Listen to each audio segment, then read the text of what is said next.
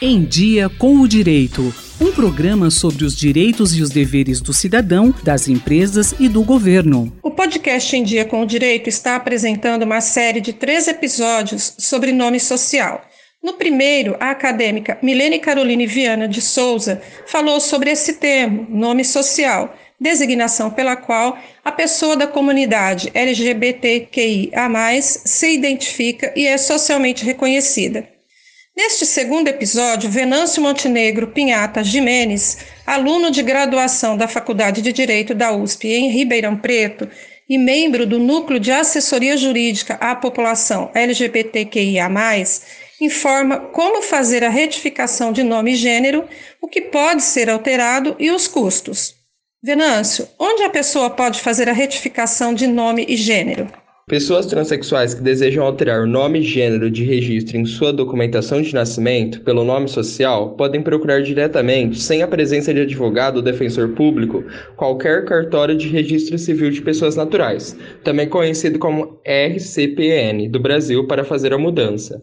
Vale reforçar que não há necessidade de fazer o pedido de retificação no cartório em que a pessoa foi registrada ao nascer. O cartório que fizer a alteração deverá encaminhar via sistema eletrônico o procedimento ao cartório que registrou o nascimento da pessoa. O que pode ser alterado? Conforme a regulamentação, podem ser alterados o prenome, agnomes indicativos de gênero, filho, júnior, neto e etc., e o gênero em certidões de nascimento e de casamento, com a autorização do cônjuge. Qual o valor do serviço? Os cartórios cobram valores diferentes para fazer a alteração do registro civil e a emissão dos documentos necessários em cada estado. Esses valores são determinados pela Corregedoria Geral da Justiça Local. Na média paulista, para ter uma noção, o procedimento custa 130 reais. Além desse gasto, haverá o custo da emissão da certidão de nascimento e casamento atualizadas, de 32 reais cada.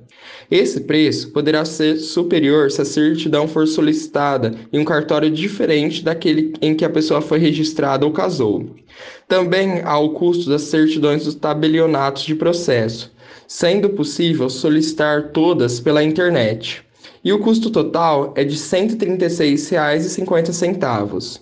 O custo final totalizaria R$ 330,50. E se a pessoa não puder arcar com esses valores? A gratuidade pode ser solicitada diretamente no cartório, basta a declaração de hipossuficiência. Nesse procedimento falado, não é necessário assessoria por parte da Defensoria Pública. No entanto, em alguns casos, mesmo que não seja necessário, os cartórios exigem o um ofício de gratuidade emitido pela Defensoria Pública, como uma forma de comprovante. Nessa situação, a pessoa pode entrar em contato com a Defensoria Pública do seu estado em busca de orientações. Acabamos de ouvir mais um episódio do Em Dia com o Direito, que trouxe o segundo episódio sobre nome social. Até a próxima edição. Rosimeire Talamone, Rádio USP Ribeirão. Em Dia com o Direito, um programa da Faculdade de Direito da USP Ribeirão, coordenação do professor Nuno Coelho. Sugestões de temas ou críticas, e-mail em diacomdireito@usp.br.